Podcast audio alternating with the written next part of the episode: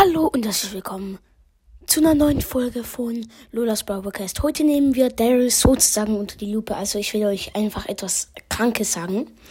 Und zwar, Daryl ist ja wie schon bekannt so ein Fass, dass man, also wenn die Ulti macht, geht es so wie die Ärmel und Beine und den Kopf in das Fass rein und dann rollt es so. Aber jetzt kommt das Krasse.